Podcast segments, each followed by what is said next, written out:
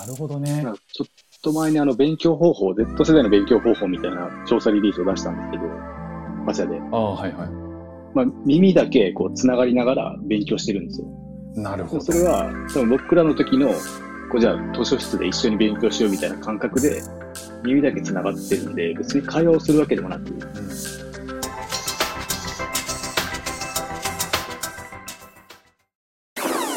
フック船長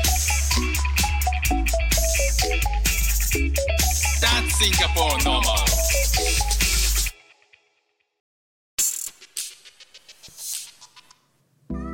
本日はゲストをお招きしております。音声 SNS ワッチャ PR 担当でクロスオーバーエージェンシー株式会社代表の三上さんです。よろしくお願いします。よろしくお願いします。三上です。よろしくお願いします。全然あの、いつもの空気感で喋ってもらって大丈夫なんで、わかりました。三上さんは結構長いお付き合いでさせていただいてて、今あの、そうですね。ね、10、10かれこれ10何年以上本当ですね。だと思うんですけど10年経ちますね。そうですよね。三上さんもスタイフちょっとやっあアカウント持ってるじゃないですか。はいはいはい。でもね、アカウント持ってるっていうぐらいですよね。あの、自分から配信をしたことはないですね。ないですよねずっと聞いてるだけですね。ということは、スタイフで声をああの出したのは初めてですか？初めてですね。あ記念すべき。よかった音声の仕事してるのに。そうですよねうん。その、そう、音声の、えー音声 SNS でいいんですかね？この一応、こう、和茶を表現するとすると。そうですね。一言で言うと、音声 SNS ですかね。ですね。うんはいの和茶というサービスが、えー今あって、この和茶っていうのは、今、はいえっと、どういうステータスなんですか？こう、ローンチを、ローンチしてどのくらいとか。えっとですね、去年の7月に一応あのベータ版をローンチして、あの、まあ、今もダウンロードはできるんですけど、絶賛あの、ユーザーの方の声をこう取り入れながら、はいはい。まあ、どんどんこう機能を改良していったりとか、改善していったりとか、はいはいはい。本当にそれこそこの前もやりましたけど、あの、うちの社長が、うん。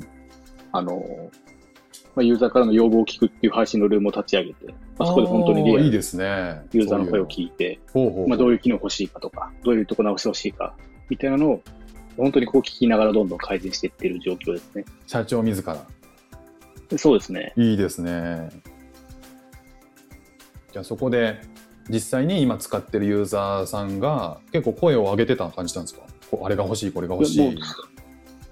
そうですね。すごい積極的に参加をしてくれてて、今のユーザーの方たちが。へえ。で、まあ僕ら Z 世代をターゲットにしてる、あの、サービスなんですけど、はいはい。まあ実際ただ作ってる僕らというか、あの、コアメンバーは全員 Z 世代ではないので、はいまあそれこそ本当にリアルな Z 世代の声っていうのは結構本当に重視してるというか、なるほど。まあインターンもあの、いるんですけど、みんな Z 世代で、だから彼らも、まあ本当に普通のインターンというよりかは割とこう裁量権与えてというか、へえ、本当にもうそうなんですね。声を取り入れながら、はい。まあ確かに Z 世代をターゲットにするなら Z 世代が中にいないとっていうのはありますもんね。そうですね。もう本当に、あ別の分からないっちゃ分からない。別の？そうなんですよ。別の生き物って言うとあれですけど、別の生き物。もうやっぱ考えてることとかは僕らとは全然やっぱり思考が違うので、へえ。まあ、そこはもう素直に受け入れて、もうかなりこう、だから会議とかも全然一旦性出ますし、はいはいはい。全部、全部共有してる感じですね。社内のことも。おーそれはインターンにとってはかなり経験値上がりますね。いや、楽しいと思いますけどね、本当に。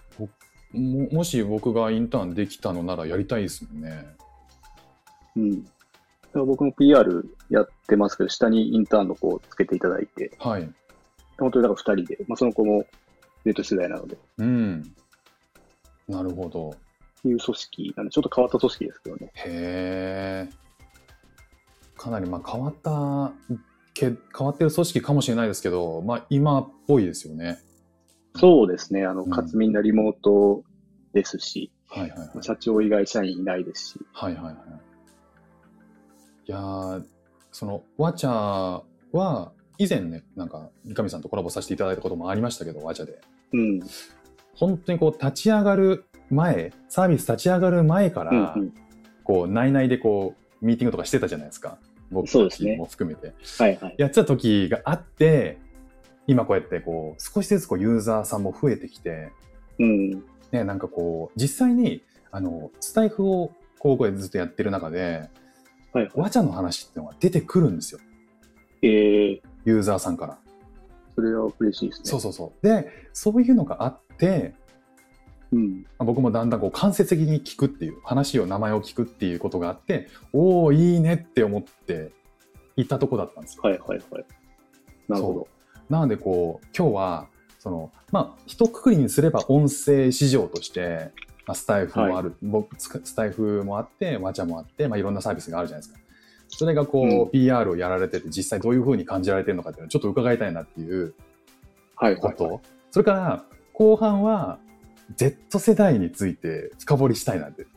こう、全然わからないですね。ね僕僕も三上さんも、まあ、同じ世代として、うん。ね、なんかこう Z 世代ってどんなことになってんのっていう、その辺がもしこうインターン生とか、あとはまあマーケットのリサーチみたいなところから、そうですね。そんなことになってんのっていうのが知れたら面白いなっていう。もう衝撃の連続ですよ。衝撃ですか？衝撃の連続ですね。なるほどね。じゃあ、その、おちょっとワチャの方、まだよく分かって、あの、知らない方もいると思うんで、こう、はい。ワチャっていうのは、実際サービスとしてはどういう体験ができるものなんですか？そうですね。えっと、まあ、先ほどお伝えしたように音声 SNS と歌っているので、うん。あの、話す側もあんまりこう限定しないというか、こう、一人でどんどん喋るっていうよりかは、本当コミュニケーションを取っていくようなツールになってまして、まあ、それがまあ最大8人が、うんまあ同時にコミュニケーションを取れるという特徴と、うん。あとはまあ、こう、日本人特有の、こう、まあ、手を挙げれない文化みたいなのってあるじゃないですか。はいはいはい。こう自分で話し始めれないというか。そうですね。手8人、手を挙げたらちょっとみんなに注目を浴びちゃうから怖いですね。そうです、あの、だから手、なんですかね。集団面接の時にこう質問できないみたいな。できない。はい。いますね。だからまあ、そういう人たちのためにも、まあ、コメントだけでもこう参加できる機能だったりとか、うん。こう例えば8人が喋ってる中に、まあ、コメントだけでこう参加していく。ああ、はいはいはいはい。まあ、それをすることによって、こう、あの、そのコミュニケーションに参加するハードルを下げるうんうんうん。みたいな工夫をしているような感じなので、本当にまあ、雑談をするような、うん。あんまりこう、なこのテーマについて話しましょうっていうよりかは、まあ本当に間の隙間時間とか、うん。本当に今ってあの、料理を自炊しながら配信したりとか、お風呂掃除をししながら配信してるとか。ああ、ありますあります。スタイフでもありますよ、そういう。あ、本当ですか？あ配信されてる方。それもながら配信みたいなのが、ながら SNS とかも言われますけど、はいはい。本当そういう使われ方ですね。へえ。なるほど。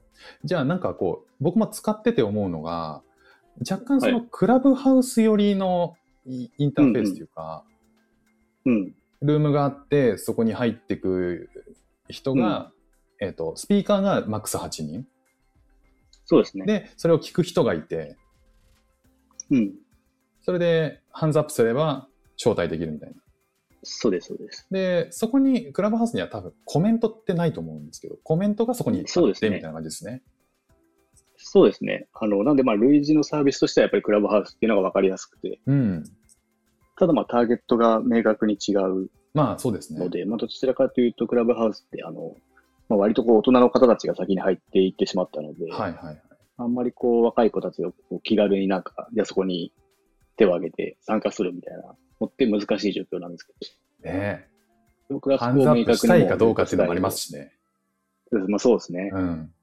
割と固めな配信が多いの、で。そうビジネスビジネスしてるものとかね、なかなかウェイウェイ乗りで入っていけないですもんね。まあ、一方で、ワチャとかでいくと、まあ今、ハッシュタグ機能ってあるんですけど、先月の配信でも一番多かったのは、まあ、バレンタインがあったっていうのもあって、まあ恋愛ネタうん。の配信が多かったりとか、あとまあ考察系とか、うんまあなんかオリンピック見た後にみんなで喋ったりとか、うん。まあ、ドラマ見た後にみんなで喋ったりとか、はいはいはいはい。本当にそういう雑談のコミュニケーションっていうのがメインで使われてる感じですかね。なるほど。雑談ね。雑談ですね、もう。うん。まあ、この後半の Z 世代ってどんなことやってんのっていうところにも結構つながるかもしれないですけど、その雑談っていうのが、はいはいはい。うん。まあ、な、ながらとか雑談っていうのが、はい、はい。そもそもその、誰かが喋って、それを聞くっていうことではなくて、うん。みんなそれぞれ別の場所にいて、でも特定のテーマについて喋る、喋り合うっていうことでもなくて、ゆるくつながるみたいな感じなんですよね、きっとね。いや、そうなんですよ。だからそこを Z 世代のこう生態にもつながるところなんですけど、なんか、う今の若いその Z 世代の人たちって、あの、コミュニティを、こう、リアルの場だけじゃなくて、うん。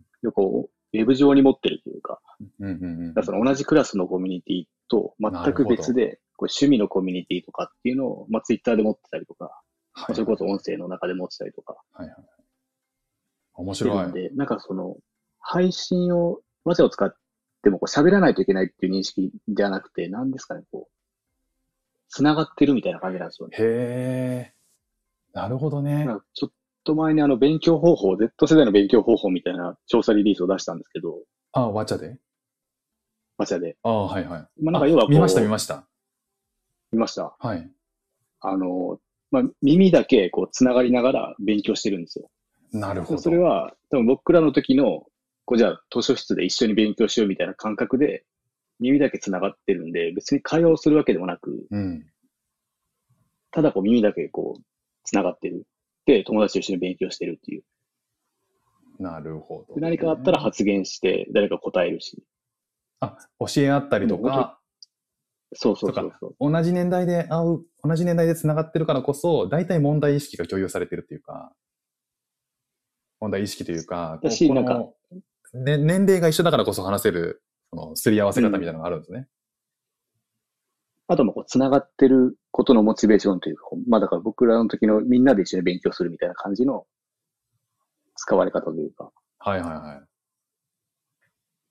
い。もうコミュニティがそこにあるんですよ。えー、図書館行って勉強しようよとか、カフェ行って勉強しようよとか、食堂行ってテストの追い込みしようよみたいなことが、オンラインで行われてるってことなんですね。なんであの、僕もこれ言われて気づいたんですけど、その、なんだっけ、寝落ち、寝落ち配信とか、うん。あとその LINE、彼氏彼女が LINE 繋いだまま寝てしまったとか、はいはい、はい。LINE 通話を。なんかあれも多分同じような感じで、別になんか会話が必要とかではなくて、こう繋がってることが大切みたいな。なるほど。つながって時間を共有するっていうそうです、そうです。のが、そこにはこう、場所を共有する必要がないっていう。リアルには場所は共有されてない。まあへーメタバースではないですけど、なんか感覚的にはメタバースに近いような、なんかなるほどね。不思議な感覚なんですよ。ちょっと待ってくださいよ。これもう Z 世代の生態に突っ込み始めてるじゃないですか、もう。後半のテーマである。ごめんなさい。繋がっちゃうんですよ、ここは。がっつりじゃ繋がってるんですね。このワチャっていうサービスの狙っていきたいところ。そうなんですよ。そうです。じゃあ、ワチャを知っていけば Z 世代っていうものが、こういうものかっていうのがちょっと片鱗が見えるってことなんですね。それはあると思いますね。うーん。こう、わかりやすく、その、うん。じゃあ、えっと、実際にどんなユーザーがいるかっていうと、もう本当にはい。Z 世代、何歳から何歳ぐらいまでが多いんですか？今は。えっと、まあ、なんか Z 世代って、まあ、一応なんかいろんな、なんていうんですかね、あの、年齢のカウントの仕方が多少違ったりはするんですけど、僕らは一応1996年から2008年生まれっていうので設定をしてて、うん。なんで今の大学生、えっと、26歳とかまでかな、25歳ぐらいまでか、はいはい。を Z 世代と設定してて、で、まあ今のユーザーの属性も、あのまあ正確にこう今直近で調べてるわけじゃないんですけど、だいたいうん7割ぐらいが Z 世代、まあここに入るっていう感じですね。なるほど。その人たちは、じゃあ実際、その、ながら配信とか、うん勉強共有配信とか、ん寝落ち配信とか、そういうのがやっぱ多いんですか？割合としては。例えば、寝落ち配このこのテーマに、ついて語ろうよみたいなことではないですか？えっと、まあ、最初、ベータ版立ち上げたときに、うん。まあ、それこそ僕らはそういうのが増えると思ったんで、はいはい。まあ、オリンピックの後にこう配信のルーム立ち上げたりとか、確かに確かあと何したかな？まあ、なんかいろいろこうテーマを決めて、に。うん。それで集まるかなとも思ってたんですけど、うん。まあ今はどちらかというと本当にもう、本当にテーマ一応掲げてルームは作るんですけど、まあ、あの聞いてると全然違う方向に行くみたいな感じがやっぱ多くて、うんうんうんうん。まあ、結局誰が参加してくるかわかんないんで、まあそうです参加者によって話の内容がどんどん変わっていくっていう感じなので、本当に、まあ、テーマっていうよりかは、まあ、テーマで見ると何系が多いとかっていうのはあるんですけど、はい。あまりこう明確なテーマっていう感じではないですね。へえ。じゃあ、その立ち上げ当初は、もうちょっとこう、真ん中にテーマがあって、話題になるようなものがあって、そこにいろんな人が意見をぶつけ合ったり、共有したり、うん共感したりっていう場であることを目指して立ち上げてみたけど、実際使ってくる Z 世代のリアルは、うん。そうでもないっていうか、その、新しい使い方があったってことなんですね。そうですね。まあ、あの雑談なんでそんなにこう、硬、硬いテーマとか明確なテーマっていうのは想定はしてなかったんですけど、まあ、まあ、それ以上に、まあなんかこう、居場所があるからそこに入ってくるっていう感覚が予想より強かったっていう感じですかね。いい場所ね。なるほど。じゃあちょっと話は変わるんですけど、はい。その PR をやられてて、こう、ワチャをはいこうプロモートするじゃないですか。はいはいはい。まあその過程で見えてくる、こう、その、メディアと接したりとかして、その時に見えてくる、こう、メディアはどう、こう、音声市場とかを見てるのかなって、はいはいはい。興味がある部分でもあるんですよね。というのは、そう。えースタイフやってる人とか、はいはい。音声を自分でこう作ってみんなに聞いてもらうっていうことをしている人たちがいて、うんうんでその人たちは、まあ、結構こう今って音声がまだまだこれからっていうふううにん。言われている中で、うん。音声ってどうなっていくんだろう今後みたいな、うん。うん。やってると結構夢中になってわかんなくなるんですけど、実際こう客観的に見てて、はいはいはいこうメディアからはどう見られてるのかとか、世間のイメージはどうなのかとか、はいはいはい。うんそういうのちょっと聞きたいなそ。れでいくと、まあ、あの、先ほど伝えたように、まあ、一応まだ正式版っていう風にはなってないので、うん僕らもこう、思いっきりこう、バリバリにメディアに行ってるっていう感じではなくて、はいはい。どちらかというと、こう、まあ、サービスをまず知ってもらおうみたいなスタンスでやってるんですけどあ。あの、まあ、でも音声に対する興味は、すごいメディアの人を持ってるなっていうのはなんか感じてて、うんまあ、反応があまり悪くないというか、うん。ただじゃあそれをなんかこう取り上げる理由というか、うん。まあ、どう取り上げるか、みたいな切り口が、多分まだあんまりイメージできてないのかなっていうのは、まあ、それは僕らも含めて、こう、はいはい PR する側も含めてですけど、はいはいはい。だからまあ、音声市場がどうこうっていうよりかは、なん、なんて言ったらいいんですか。こう Z 世代の中に、こう、どういう位置づけでというか、どういう役割でこう、音声 SNS が存在していくのか、確かに確かに。みたいな切り口の方が、なんかこう、刺さりやすいのかなっていう感覚を今は持ってますね。そっちの方が自然ですよね。そうですね。うん。現象として、そう、Z 世代にはなくてはならない場所としてうん、こういうポものがあるっていう方が自然ですもんね。さっきのその勉強とかも、なんか、え、なんですか、こう、イヤホン、イヤホンをつなぎながら勉強するって、多分大人たちからすると、あんまりこう、いいことじゃないというか、うんうんうん。いや、例えば音まあ楽聴きながら勉音強する楽とかはね、昔ありましたけど、うん、昔っていうか今もありますけど、その先に繋がってるのが誰かっていうのはもう全然イメージわからないですよね。ね旗から見てたら。そうなんですよ。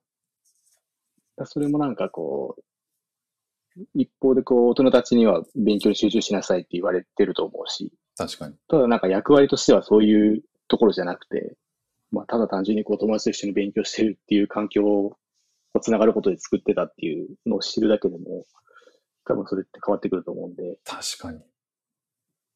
本当 Z 世代にとって音声 SNS がどういう役割を果たすかみたいなところが多分 PR の切り口になっていきそうな気はしてますね。うんうんうんうん。